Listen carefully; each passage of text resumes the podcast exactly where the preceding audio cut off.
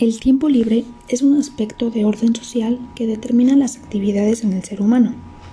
Estas actúan en su conducta personal y social. Las actividades físicas en este periodo muestran libertad antes de una necesidad como característica.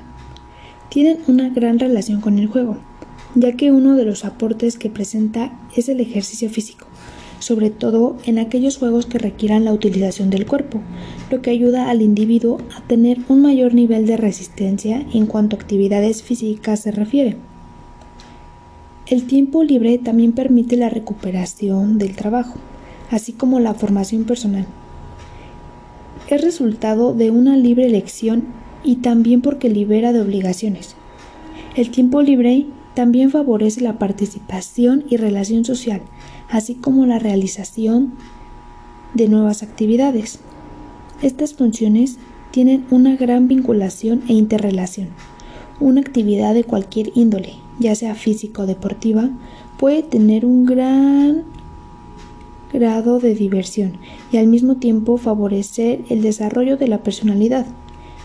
Los beneficios en la salud con la práctica de actividad física realizada en el tiempo libre. Ayuda al mantenimiento del peso ideal, al canalizar en forma positiva la agresividad. De igual manera, fomenta el trabajo en equipo y el equilibrio de las funciones corporales, tanto físicas como mentales. Los adolescentes en su tiempo libre se inclinan de acuerdo a sus intereses personales hacia la práctica de actividades de carácter social demuestran poca importancia a realizar actividades físico-deportivas que generan beneficios a nivel fisiológico, psicológico o social. Dentro de las actividades físico-deportivas que los adolescentes están acostumbrados a realizar o las hacen con mayor frecuencia es andar en bici, bailar, practicar fútbol, correr, caminar, entre muchos otros.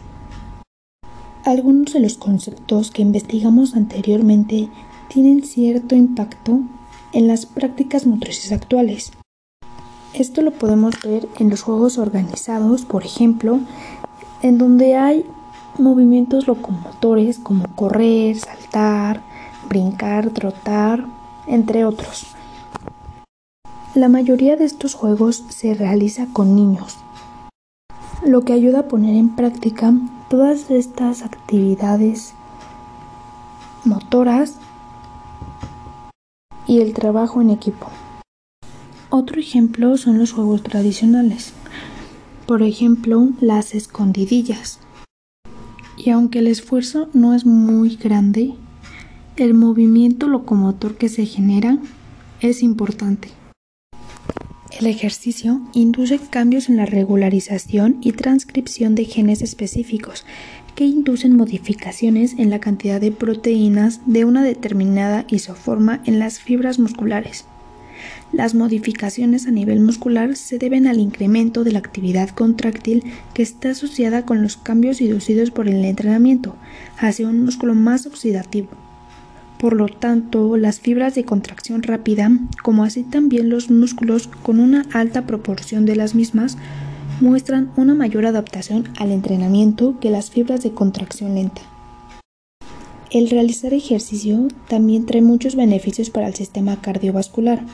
Por ejemplo, disminuye la frecuencia cardíaca en reposo, estimula la circulación dentro del propio músculo cardíaco, aumenta la circulación en todos los músculos, entre otros. Aunque una de las desventajas que también nos puede llegar a dar es el síndrome del corazón atleta, que trae síntomas como la hipertrofia del músculo cardíaco, el aumento del volumen de las cavidades de los ventrículos, entre otros. En mi opinión, el tiempo libre se refiere al descanso de todas nuestras obligaciones. Aunque yo considero que la mejor forma de pasar nuestro tiempo libre es haciendo ejercicio, ya que no solo sería tiempo perdido como estar en redes sociales, sino que también te ayudaría a tener no solo un buen físico, sino también una buena salud. Y eso, aunque no lo parezca, a lo largo de los años te servirá muchísimo. Y lo agradecerás. También estoy muy de acuerdo de que las actividades lúdicas y recreativas se practiquen en niños a tan pequeña edad, ya que esto les ayudará a poner en práctica sus movimientos motrices. Para finalizar, considero que el ejercicio trae más que nada beneficios a tu salud, aunque como todo lo demás, las cosas en exceso nunca van a traer nada bueno. Por eso hay que hacer ejercicio también en medida.